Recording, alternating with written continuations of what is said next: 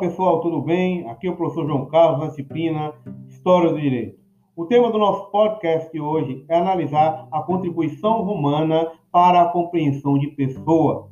Olha que ponto importante. O direito romano é o primeiro a fazer uma teorização mais significativa a respeito de quem era uma pessoa e, em especial, quais os direitos, as múltiplas camadas, as múltiplas determinações jurídicas existentes em relação à pessoa na Roma Antiga.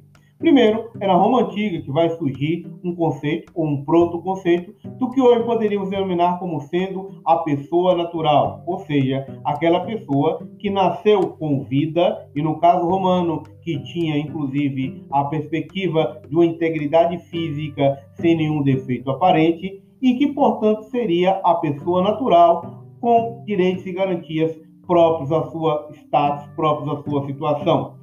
Para além disso, o direito romano vai estabelecer duas importantes distinções em relação à pessoa natural, referindo-se ao status ou à condição de como aquela pessoa estava inserida dentro da sociedade romana. Primeiro, a afirmação do status em relação à sua liberdade, o denominado status libertatis.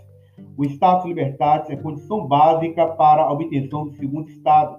O indivíduo tinha que obrigatoriamente ser livre para ter um conjunto significativo de direitos na Roma antiga. Aquele que não era livre, óbvio, era o escravo, que era propriedade de alguém e que tinha um tratamento muito próximo à perspectiva das coisas.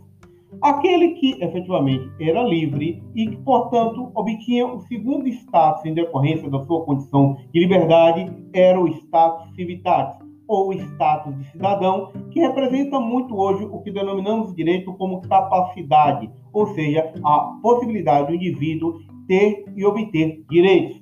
Este status civitas, em especial, era mais aflorado na figura do próprio romano, ou seja, aquele que era livre e que tinha nascido na própria Roma. Para esse cidadão, haveria uma série de direitos plenos, em especial a possibilidade de atuar no comércio, a atuação militar em níveis mais elevados e, mais importante ainda, a perspectiva de votar e ser votado. Essa última perspectiva ainda mostra a perspicácia e a atualidade do direito romano, pois o conceito de cidadão, que, por exemplo, temos hoje no âmbito jurídico brasileiro, ainda é muito vinculado a essa concepção romana, ao afirmar que o cidadão é aquele que pode, pelo menos em tese, votar e ser votado.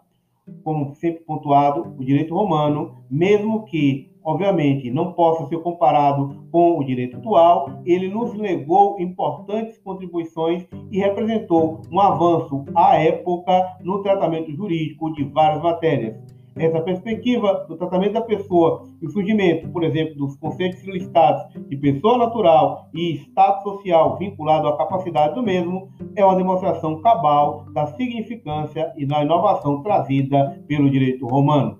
É isso, pessoal. Valeu!